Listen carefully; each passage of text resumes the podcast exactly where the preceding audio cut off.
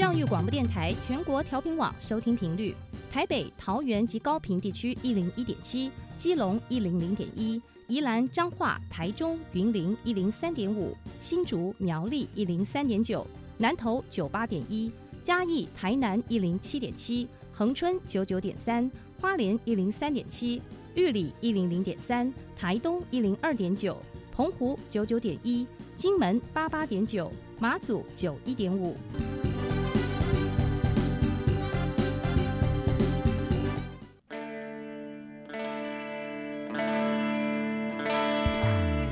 命时时有惊喜，生活处处是学习。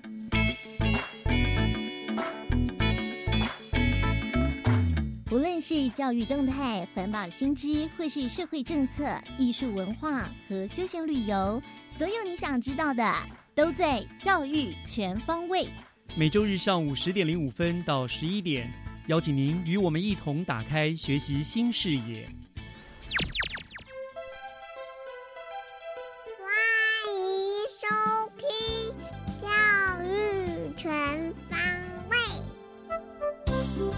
早安，各位亲爱的听众朋友们，欢迎收听八月一号的教育全方位。我是岳志忠，又是一个新的月份的开始了。那么，希望在疫情逐渐趋缓之下，大家都能够慢慢的恢复日常的工作和作息模式。教育全方位也将如常的在每个礼拜天的上午十点零五分准时播出，以三个不同的单元和您分享新北市的大小事。那么今天是八月份的第一个礼拜，照例单数周我们要以教育作为主题。那么首先就请听学习加油站校园之声单元。学习加油站，掌握资讯，学习加值。学习加油站校园之声，今天请到了一位闽南语的演说高手，来跟大家分享他的一些比赛的经验。我们要欢迎，呃，过去是新北高工，我想还是称他为新北高工的谢于和同学。于和你好，老师好，各位听众朋友们，大家好，我是谢于和。好，为什么我刚刚迟疑一下啊？因为其实你过是新北高工，可是你已经毕业了，对不对？对，好，那你就先跟我们大家先自我介绍一下，好不好？好，各位朋友们，大家好，我是谢于和，我毕业于新北高工的外语科，然后我目前就读辅仁大学大众传播学系，然后我的专长是闽南语演说。哦，好，我果然是闽南语演说，现在福大大传哦，很棒的科系哦。我刚刚跟他聊过，我跟他说，当年我第一志愿就是福大大传哈、好，很羡慕你，好，很好的科系。好，那我们知道，呃，你是不是从小就参加演说比赛，闽南语演说？是是，所以呃，您是我知道是你是去年的全国语文竞赛，呃，闽南语情境式演说的特优的选手嘛，对不对？没错没错。好，我想情境式演说是去年第一次做这个举办的，你可不可以跟我们先说一下，在参加情境式演说之前，你是不是参加的也是传统的演说？对，都是。那那为什么都会专攻闽南语啊？呃，因为我小时候是爷爷奶奶带大的，然后国小三年级就开始有校内语文竞赛，哦就开始一直都比这个项目这样。哦，这样子好，那你可不可以先跟我们讲一下哈，情境式演说跟传统式的演说，它到底有什么不一样的地方呢？呃，因为语文竞赛闽南语演说这个区块，它传统式是题目可以事先拿到，然后总共有三道题。学生准备方式大多都是写好稿子，然后背熟，嗯登台前三十分钟抽题。然后对我来说，其实传统式演说只要不忘词，然后展现足够舞台魅力，再加上正确的发音，基本上拿到好成绩是蛮容易的。就挑战性不大，对不对？对你来说，piece of cake 这样的。对，可嗯是情境式演说是完全不公告题目，然后一样是三十分钟前抽题，准备了三十分钟，要所有东西都准备好，嗯然后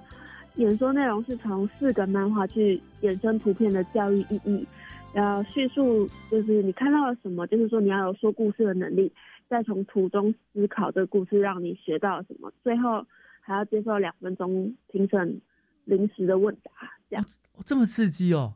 所以他给你的一个题目，你是是是四，譬如说四格漫画这样子，然后你要从这个去想，然后，先讲有时候是新闻的照片，有时候是四个漫画，是，所以那这样你要讲几分钟？大概四分钟要讲故事，两分钟讲问答，这样。哦，四分钟讲故，等于就是大概六分钟，你要先讲个四分钟，然后两分钟接受裁判当场的问答，而且全程就是全程都闽南语。没错，哇，所以那你闽南语底子应该很好，因为我晓得他们不仅要看你的内容的流畅啊，包括你的发音也都很重要嘛，对不对？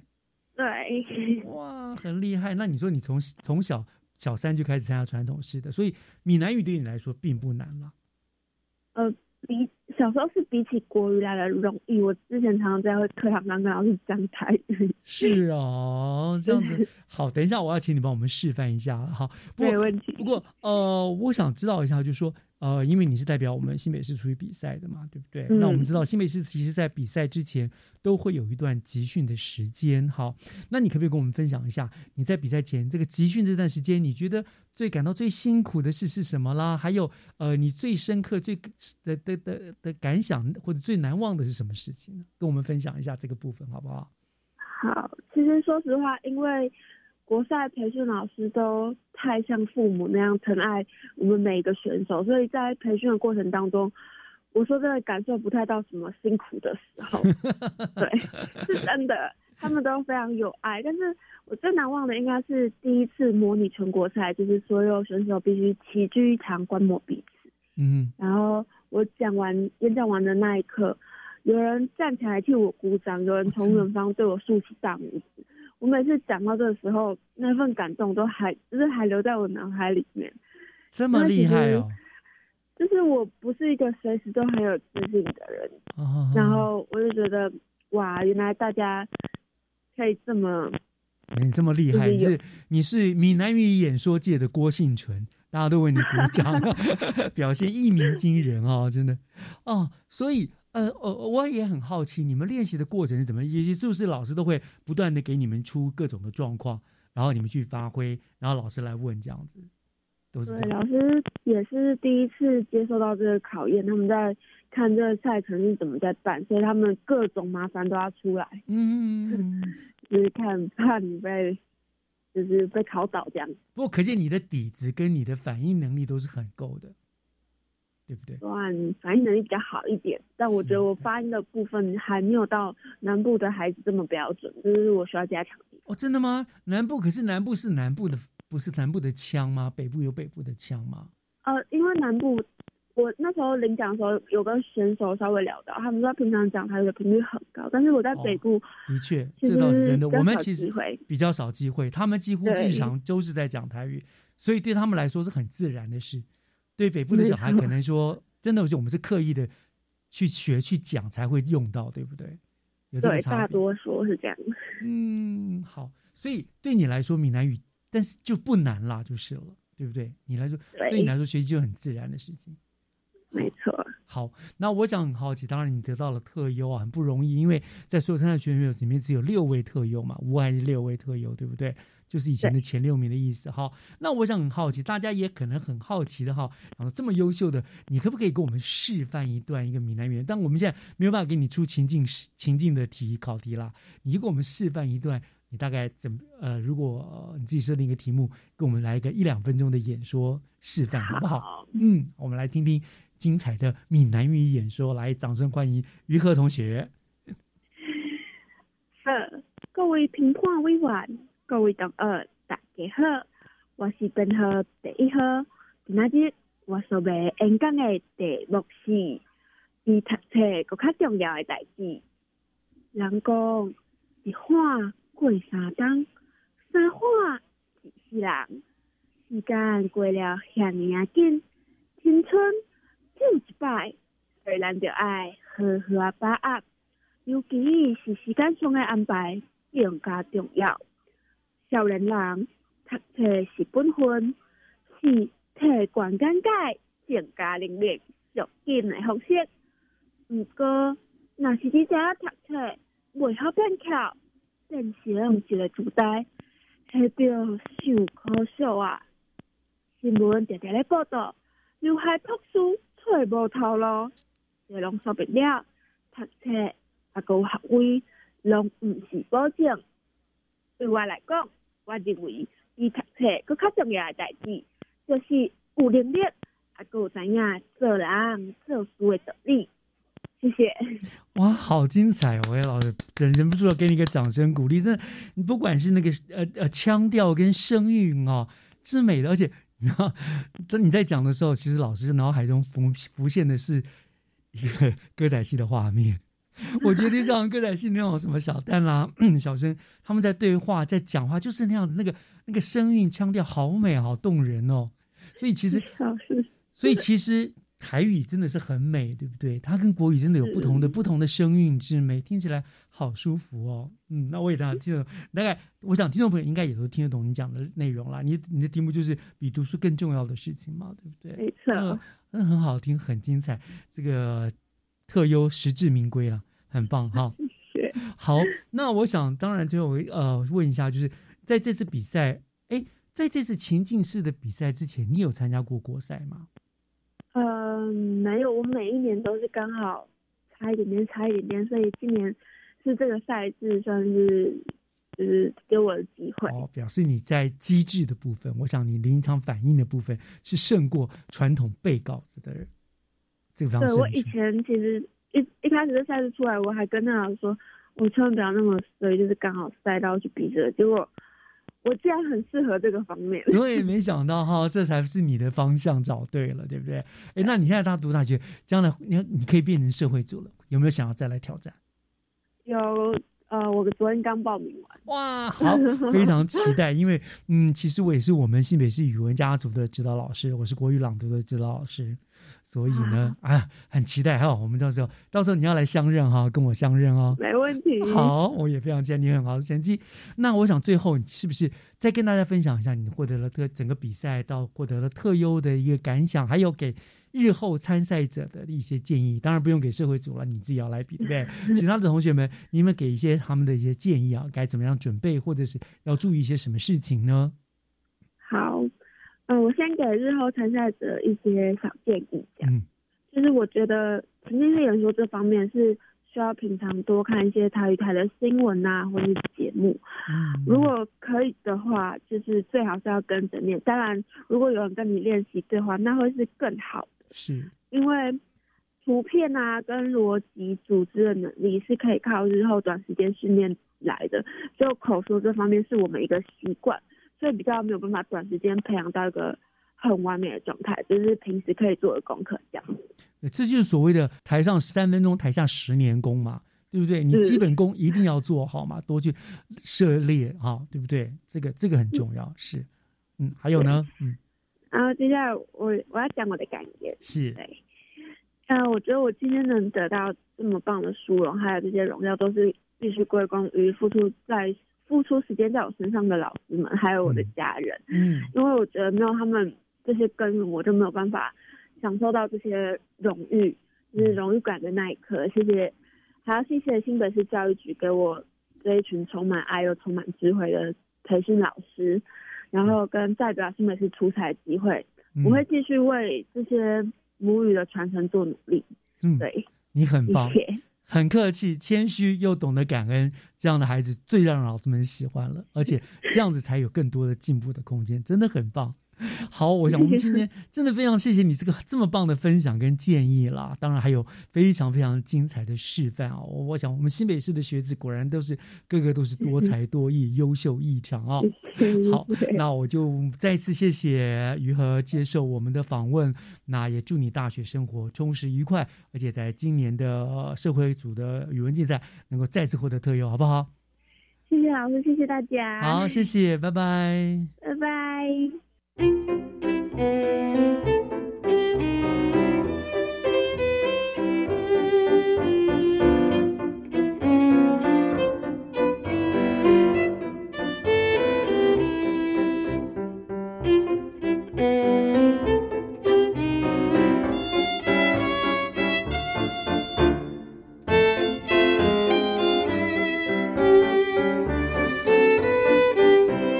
下来请听教师小偏方。讲台下的教学经验良方，请听教师小偏方。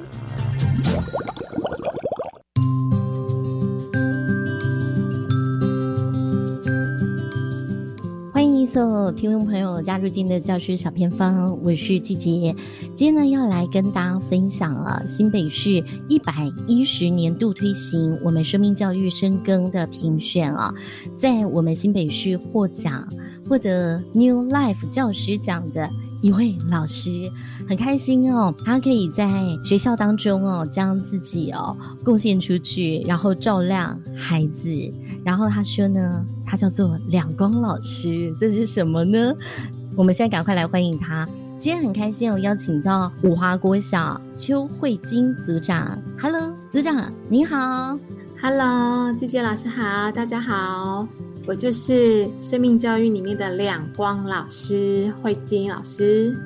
恭喜我们慧金老师获得了 New Life 教师奖哦，真的很努力的在生命教育这一块来做深耕哦。那想问一下老师，您的亮光很特别，是找寻孩子的亮光，以及散发温暖的光芒，可不可以跟大家分享一下，为什么叫亮光老师啊？其实起源是因为当初接了学校一个偶戏比赛。那为什么自称为两光老师呢？因为当初只是一股热情热血，觉得接下这个比赛，孩子就会有很好的美好回忆。那也没有想太多。但真正接下任务，才发现原来我对光影偶戏完全不懂。所以这时候就觉得自己很霸卡，很亮光。但是也在这个过程当中，陪着孩子们学习。我立刻学习，学完立刻教给孩子，分享给孩子，引领进门之后，孩子们就开始摸索。然后我们就共同找到问题，然后去解决它。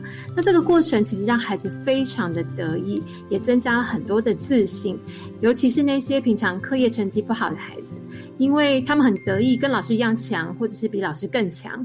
那我就觉得，其实这个就是我平常在教育现场上面所一直引以为傲的两光教育。因为其实，在过程中，我必须要找寻到孩子们的亮光，找到每个孩子不一样的特质，让他发展长才。也许当下找不到，但是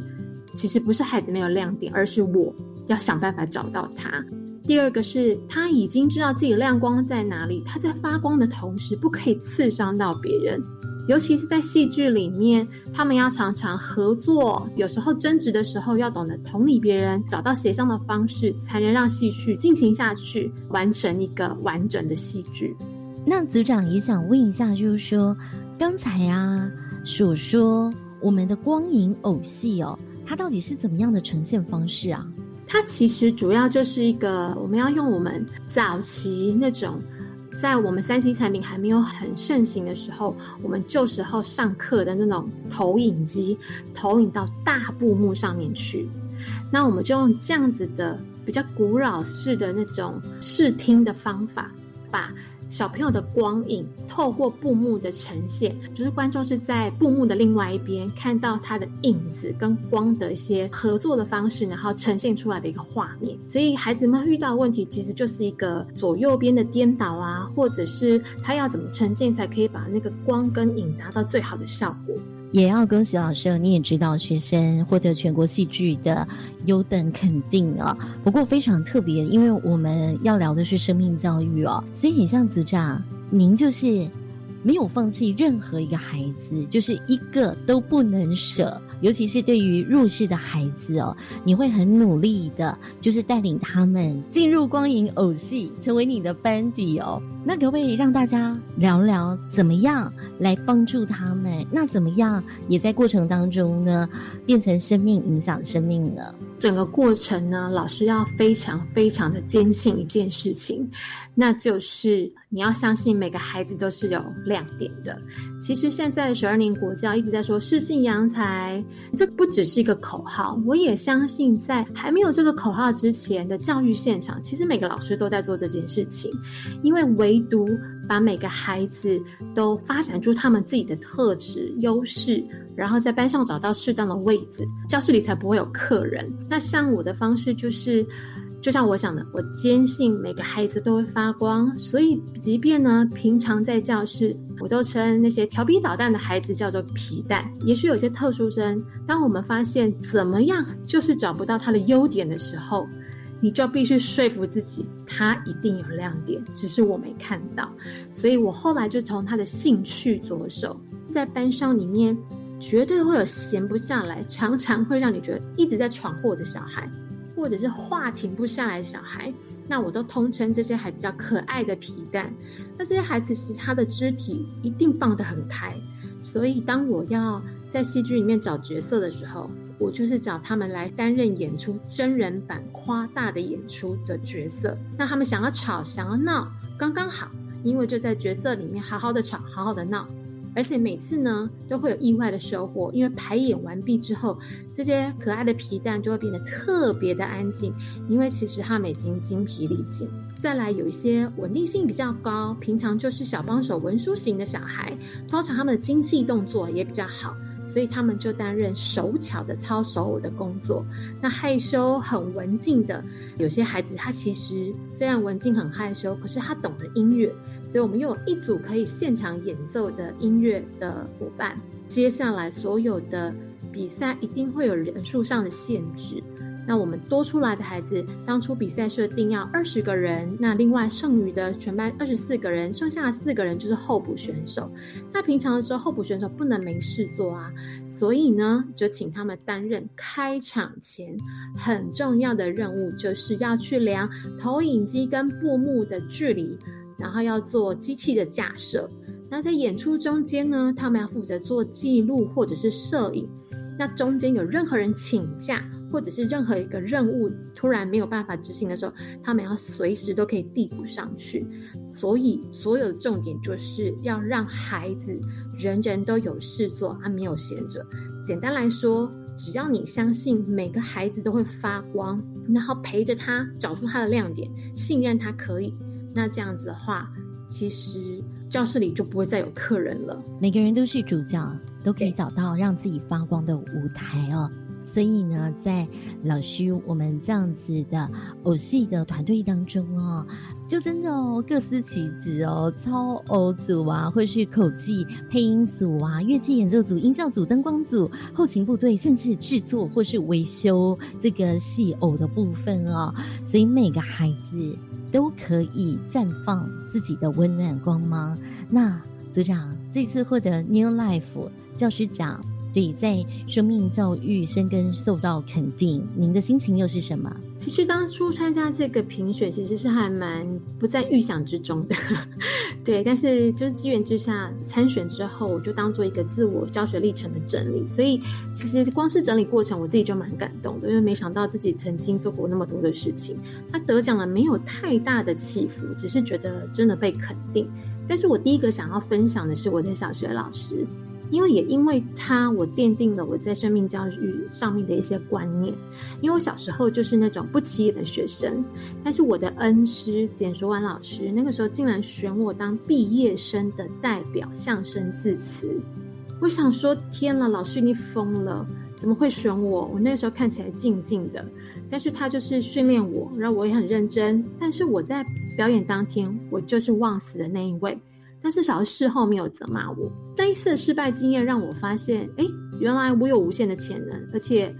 这一次的失败就是下一次的养分。我觉得就是因为那一位老师给我的启发，他让我知道，如果老师愿意相信孩子，给孩子机会陪他成长，其实孩子会有一些转变。那事后其实我在我自己的教学历程中，也是用这样的观念去带孩子。那也的确看到有些孩子因为老师的陪伴，帮他找亮点。总觉得，也许我在生命教育上没有看到他就在我的身边，立刻发光发亮。但我总觉得我可以在他的生命中种下一些种子。是，今天呢，也再次谢谢五华国小我们的宣教组长邱慧晶老师的分享。也相信呢，你会继续要带领孩子绽放光芒。今天就再次谢谢您喽，谢谢大家。以上就是今天的教师小偏方。等一下回来，请继续锁定由岳志忠老师主持更精彩的教育全方位。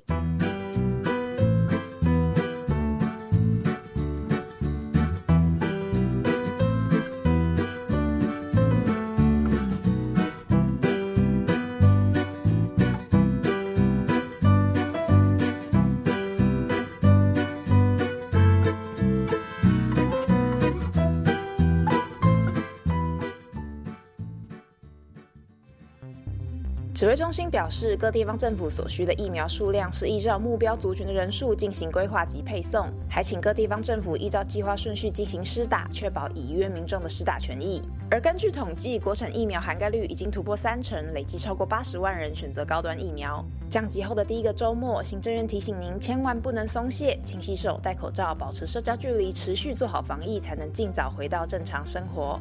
以上内容由行政院提供。听众朋友，您好，我是上水的声音，我是阿明，我是阿金。伫上水的声音内底有台湾人上水的故事，上水的声音内底有上水的台湾文化，上水的声音内底有上水上好耍的活动介绍哦。听上水的声音，互你变得更加水哦。教育广播电台每礼拜日下晡五点到六点，阿明、阿金，互你上水的声音。大街上随时能看到许多美食外送员，但你可能不知道，有一群人固定把一九一九食物包送到偏远的乡村部落，让弱势家庭能三餐温饱。我是吴康仁，请跟我一起到 Seven Eleven i p o n e 认捐一套三百元的一九一九救助套餐，让一九一九食物银行把套餐送到弱势家庭，时时来相助，餐餐有饭吃，救助弱势家庭就缺你一套。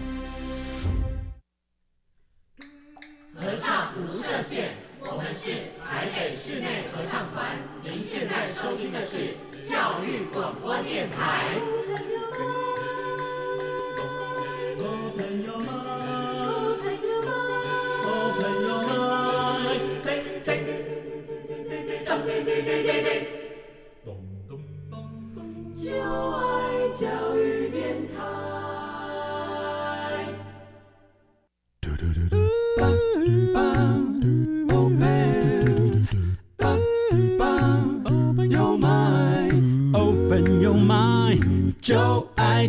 电台。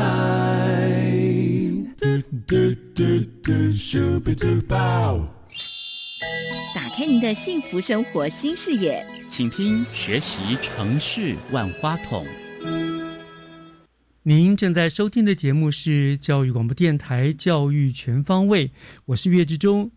呃，今天节目的后半段进行的单元呢，照例是学习城市万花筒的单元。那么今天呢，万花筒我们要教听众朋友认识一个英文缩写字，叫做 SDGs。至于什么是 SDGs 呢？我们就要将电话连线到新北市政府教育局工程及环境教育科，我们要请科长李佑安李科长呢来跟大家做说明。那么科长已经在我们的线上了，科长你好。岳老师好，各位听众朋友，大家好。是科长，我们今天要谈的主题很有趣啊，是一个英文的缩写字哈，是 SDGs 这四个英文字的缩写哈，这个缩写字。那呃，科长您是工程及环境教育科，所以想必这个 SDGs 一定是跟你们的环境教育是有相关的。所以是不是一开始就先请科长跟我们介绍一下，到底什么是 SDGs？那它又怎么样会成为我们新北市？呃，进来会推动的一个重点项目呢？嗯，好，呃，讲到老师的英文非常的标准，让我好像来上英文课一样。没有，没有，没有，没有。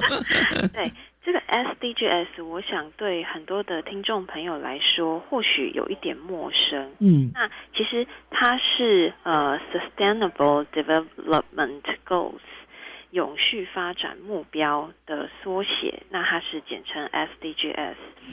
这几年，其实，在很多的先进国家是不断被倡导到这个概念的。在研究 SDGs 的呃过程当中，其实我我深深的发现，其实我们台湾是相当幸福的，因为在一个全球的视野，那在各国。呃的环境的角度上看起来，其实，在呃整个世界不断进步的背后，还有很多人他是深陷在饥饿、贫穷，还有受到疾病的威胁的。是。那其实，在这样子的条件下，是凸显到全球是发展在呃面临到一个非常巨大，然后非常失衡的情况，也因此。在呃先进国家不断的期待自己有经济经济成长，然后还有社会进步的同时，我们必须呃要把环境保护的这个概念纳到呃同等的地位，嗯这个时候才有办法让我们的整个地球、我们的整个环境，甚至是国与国之间，才有可能发展成永续，才有办法继续走下去。也因此，在二零一五年的时候呢，联合国他就提出了 SDGs 的这个概念，他希望就是呃呃以二零一五到二零三零永续发展方针为目标。嗯它的内涵其实就是刚刚有跟大家分享到的经济成长、社会进步，再加上环境保护。把环境保护这个层次拉高到经济成长跟社会进步同一个等呃同一个层次，那希望说可以将 SDGs 这个目标作为世界各国在十五年内具体行动的指指导原则，也也因此有人称 SDGs 的发布是全球发展的关键的里程碑。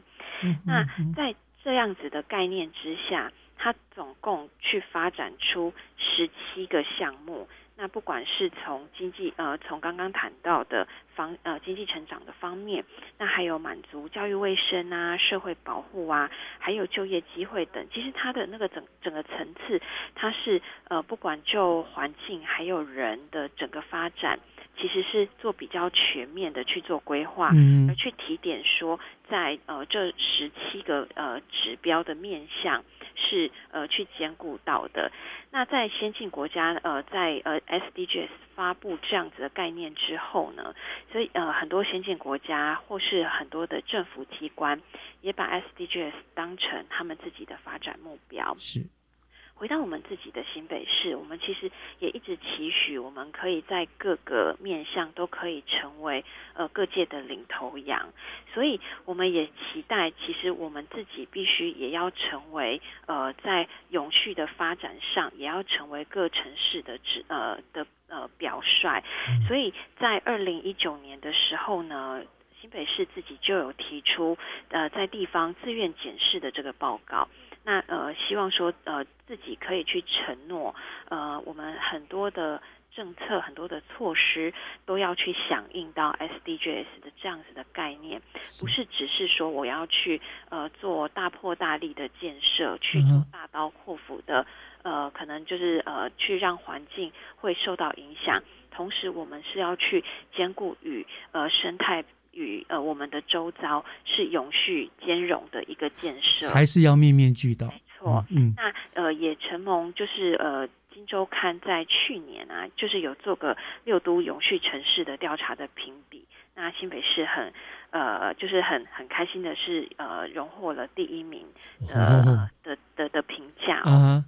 对，那呃在。回到我们在教育面上的呃教育的这个层面啊，其实我们一直知道说学校是小型的社会，嗯，那呃学生他在除了家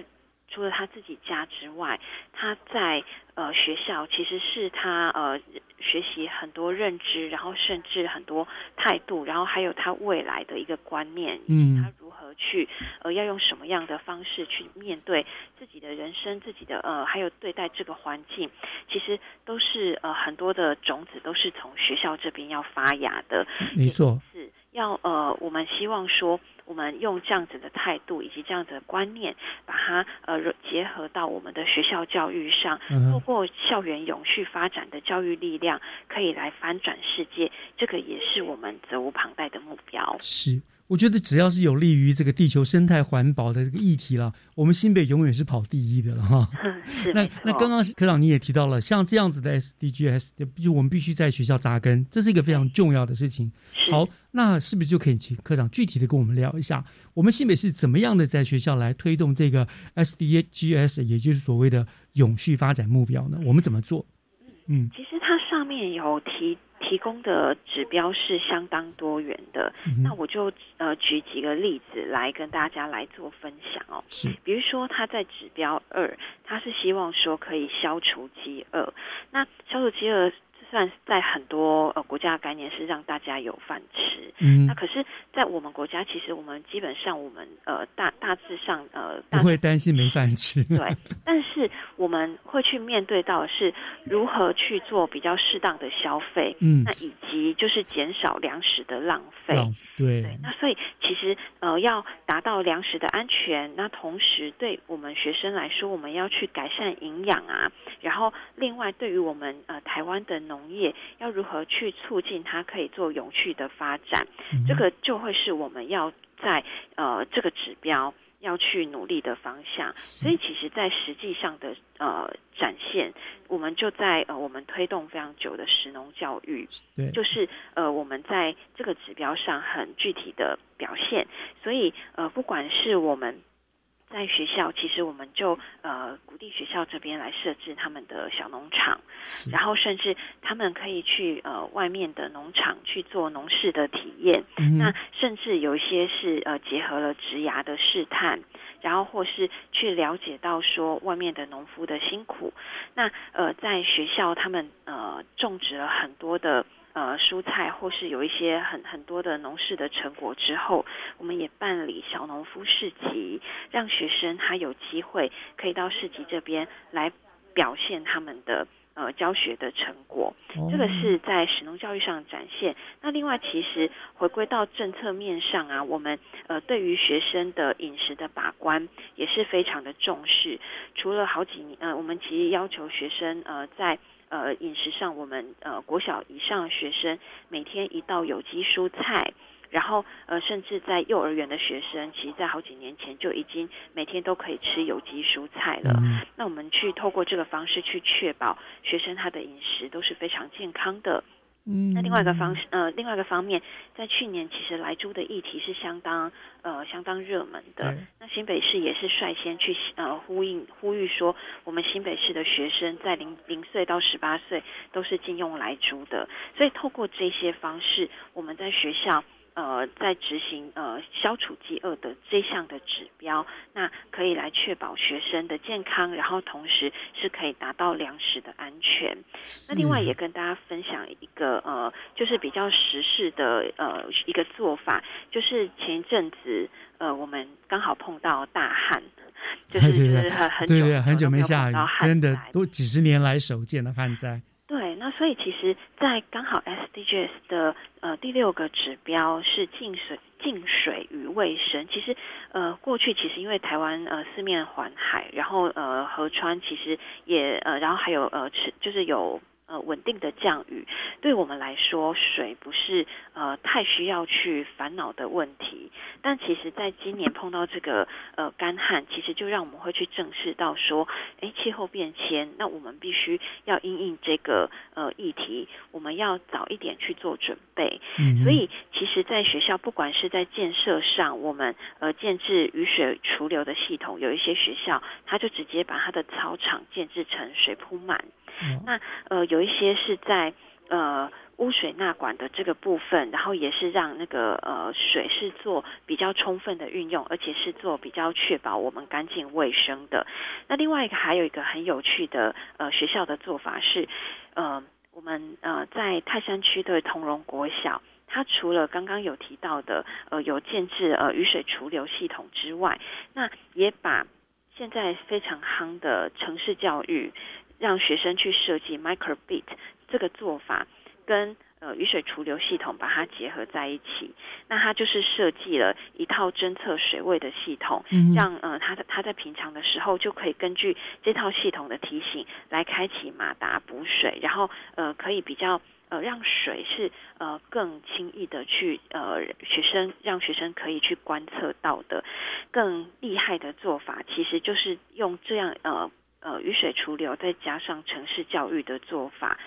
学校它竟然可以就是很呃确实的去用这个水水位的感测。水位的感测器大幅的降低了学校用水，因为他们的用水都可以看得到。嗯然后所以所以他呃在之前其实完成了这样子的制度了之后，他们去做学校这边有去做比较，相较于前一期的用水，学校它竟然省了一千多度的水。嗯那是连自来水公司他们都呃很惊讶，就观察到他们哎怎么可以省得省到这么多水，那也引起他们的兴趣，还问到学校就说，哎，他们到到底是用什么小配包，是不是可以跟呃自来水公司那边去做分享？那其实这个就是我们在。呃，学校这边，然后是在学生的生活上是落实到节约用用水的一个很好的模范的典范，非常厉害。原来我们用了很久的什么食安教呃食农教育啊什么，其实都是符合了这个 SDGs 它的一些呃这个目标，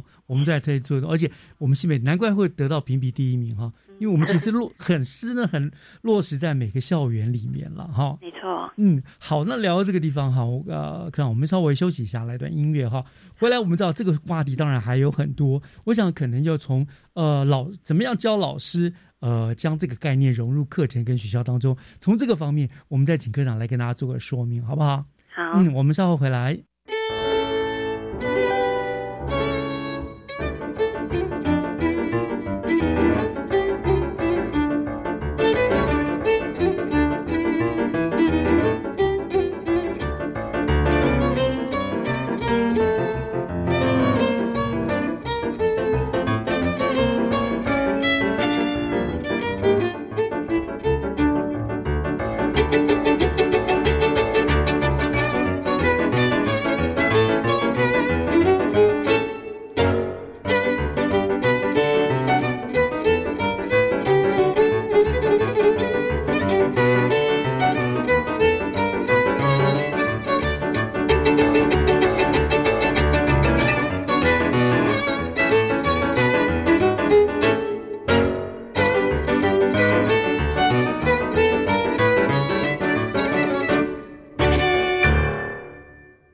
Open your mind，就爱教育电台，欢迎回到学习城市万花筒的单元。今天和我们做连线的是新北市政府的李佑安科长啊，那他跟我们谈的呢主题就是什么是 SDGs，一个所谓的永续发展目标。那刚才科长已经跟我们聊了很多哈，我为什么会有这样子的一个目标，以及我们在学校如何做推动哈。那呃，科长听起来这个永续发展目标呢，就是像是一个国家政策的大方针啊，目标非常的广泛，可是。对于现场教学老师来说，因为他们要指导孩子嘛，哈，这个似乎有点抽象，毕竟跟他们所学的是有点落差的哈。所以教育局是怎么样来协助老师将这个概念 SDGs 的概念融入到的课程跟学校的生活当中呢？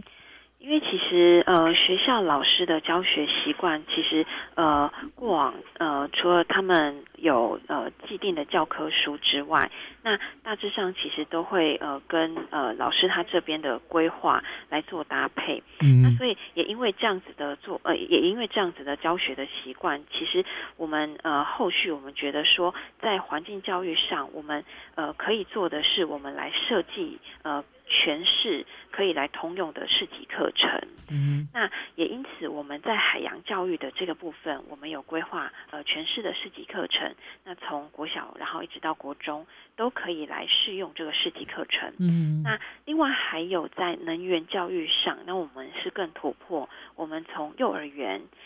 然后一直到高中。也也都是有市级课程的推动，那这个是在我们一百零九年都已经完成的。那以具体的在学校的展现去，呃，其实学校现在陆续在呃运用这个市级课程，老师他可以就呃内内容设计的教案跟他们的教学互相来做来做搭配。那比方说。耶六国小，他就是就是有把这样子的课程去融入到他的学生的生活当中。那刚好他临海，他有机会去呃让学生呃去呃除了去体验之外，他甚至他自己有能力可以滑行独木舟。嗯，那呃用这个方式，他去呃去呃打造他学校周边呃作为一个软丝的富裕的生态园区。那另外其实还有一个做法呃也也是很特别。也是吉庆国小，他们是在呃运用他们的厨余，呃碰到因为其实学校厨余有很多没有办法回收的问题，所以他们用了一个机制，他们导入一个呃生物叫做黑水虻，非常特别。那黑水虻它会去呃吃厨余，然后啊，然后呃这个黑水虻长大了之后，学校养鸡，嗯，然后养了鸡会吃黑水虻。然后，呃，这个鸡它会呃，它会排泄这个粪便，它可以作为呃学校来养殖植物的肥料，肥料啊所以它就变成一个循环经济。那其实呃，在整个呃过程当中，也可以让学生直接去观察到，呃，然后也可以融入到学生的生活跟课程当中，让学生可以实际上呃去体验生态跟这个食农呃是做很具体的循环，这些都是可以很具体的在学生的生活跟课程当中去展现的部分。了解，所以原来其实，在新北是在 SDGs 这个永续发展的目标上面，其实你们早已经深耕多时了，而且其实早就已经看到一些成果了，这样子哈。哦，原来如此，好。但是呢，呃，我们当然现在在推这个永续发展的问题，可是我们也知道说，全世界都在因应这个气候变迁带来的冲击，特别这一两年哈，我们看到到处水灾啦，不然就是旱灾、火灾啊，很严重这样子。那呃，我们也听说新北市在今年的四月宣布要打造一个零碳的示范区，对。可是行政院也公布了说要有一个校校有冷气的政策，对。所以这个听起来不是一个零碳示范区，一个校校有冷气，这。跟好像感觉有点冲突，那这两者之间，我们新美是怎么样去找出一个平衡呢？其实我们呃，我们这科很特别，呃，我们的科名是工程及环境教育科。对，工程其实大家也都知道，就是一直在破坏破坏对对对对对对，你们就要去盖，要加装冷气，要盖房子，要盖什么的？对对对。然后，但一方面又要去谈永续、永续的发展，我觉得放在我们科，其实给我们有一个很大的使命，就是呃，要要把 SDGs 这样子的概念放在我们所有的作为的前面哦。嗯。那呃，在呃班班有冷气的这个政策，其实对现场来说是相当期待的。那我们也知道说，当有这个建设之后，其实对环境是有很大的冲击。那也因此，其实如何正确的用电，让呃大家在舒适的环境当中，可是可以兼具呃对于我们的生态，还是可以有永续的发展。我们也做了很多的努力，除了呃在。装置冷气的同时，我们必须搭配校园能源管理系统，那它是简称 EMS 系统。它它的做法其实要去让学校可以及时去了解，呃，它冷气呃有几呃哪哪哪几班有开，然后开到几度。如果说它有一个用电的那个契约容量，如果超过了那个规范的话，其实它可以透过远端的 EMS 系统直接去做卸载。哦，好，它可以让呃本来是开冷气，然后可以去调整成送风，嗯哼，然后另外其实它这些记录啊，它都可以是把呃这个数据把它给记录下来，那同时它也知道呃也可以去抓到它冷气到底有多少呃已经呃就是因为过往不是都会插卡嘛，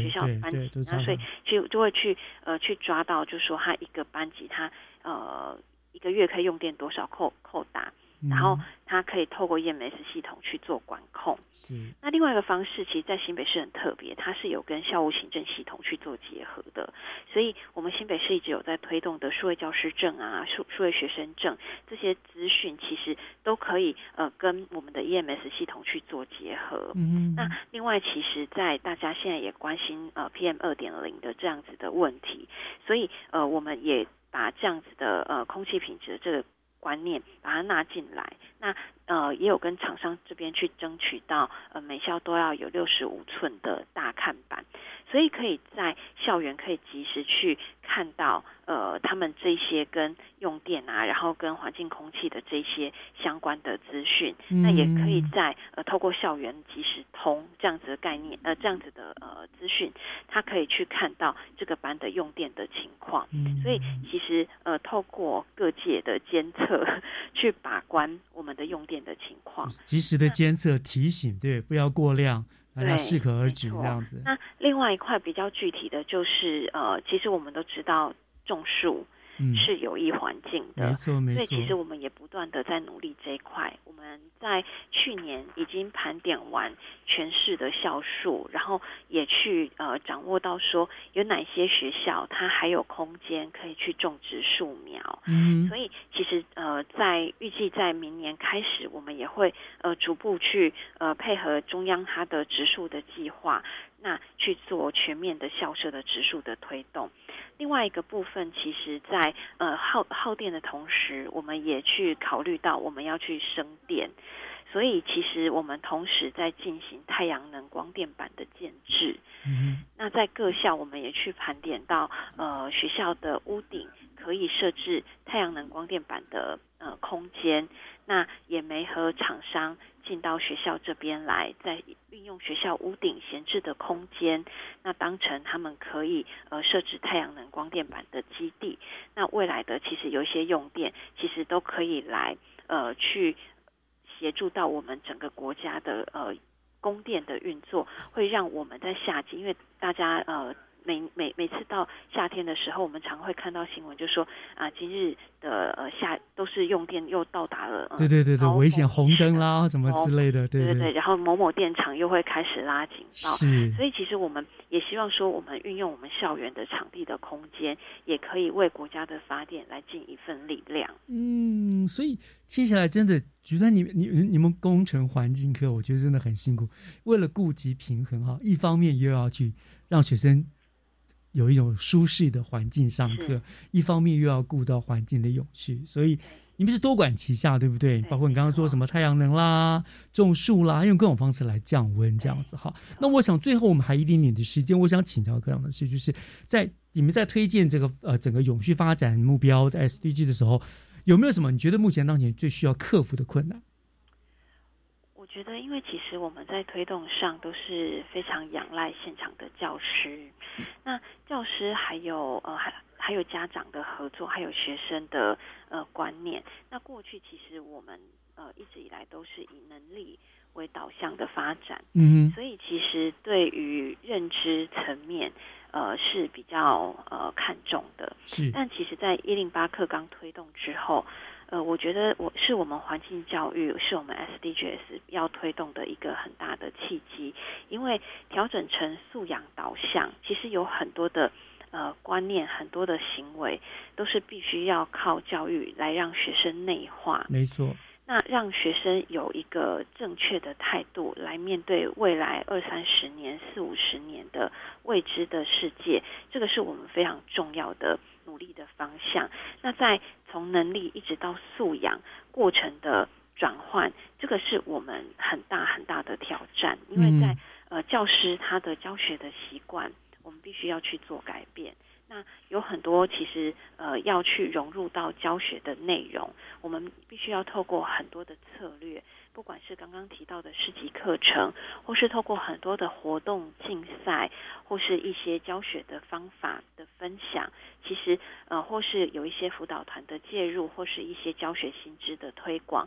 都是呃我们在呃原有的这些呃很优质的教职人员人员的班底的。呃，基础上必须再去强化的部分，这个也是我们接下来要推动 SDGs 努力的目标。是，所以整个听下来啊，S SDGs 是一个工程非常浩大又不得不去实践的一个生态永续学问哦，真的是要辛苦你们了。那我就非常感谢科长今天为我们做了整个说明啊，这大家我想大家就非常了解原来这样这这样这个这个是这么回事。那我想我们人也彼此也应该互相砥砺了，大家一起加油，一起来为地球的环境永续尽一份心力。对不对？是应该这样子的哈。好，那我想今天呃，因为时间关系呢，我们就跟科长访问到这个地方。非常谢谢科长您给我们做的详细的说明，感谢您哦。谢谢岳老师，谢谢谢谢朋友，谢谢。好，拜拜。拜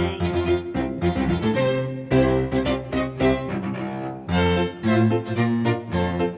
感谢您收听今天的节目，我是岳志忠，教育全方位，我们下个礼拜天再见喽，祝大家午安，拜拜。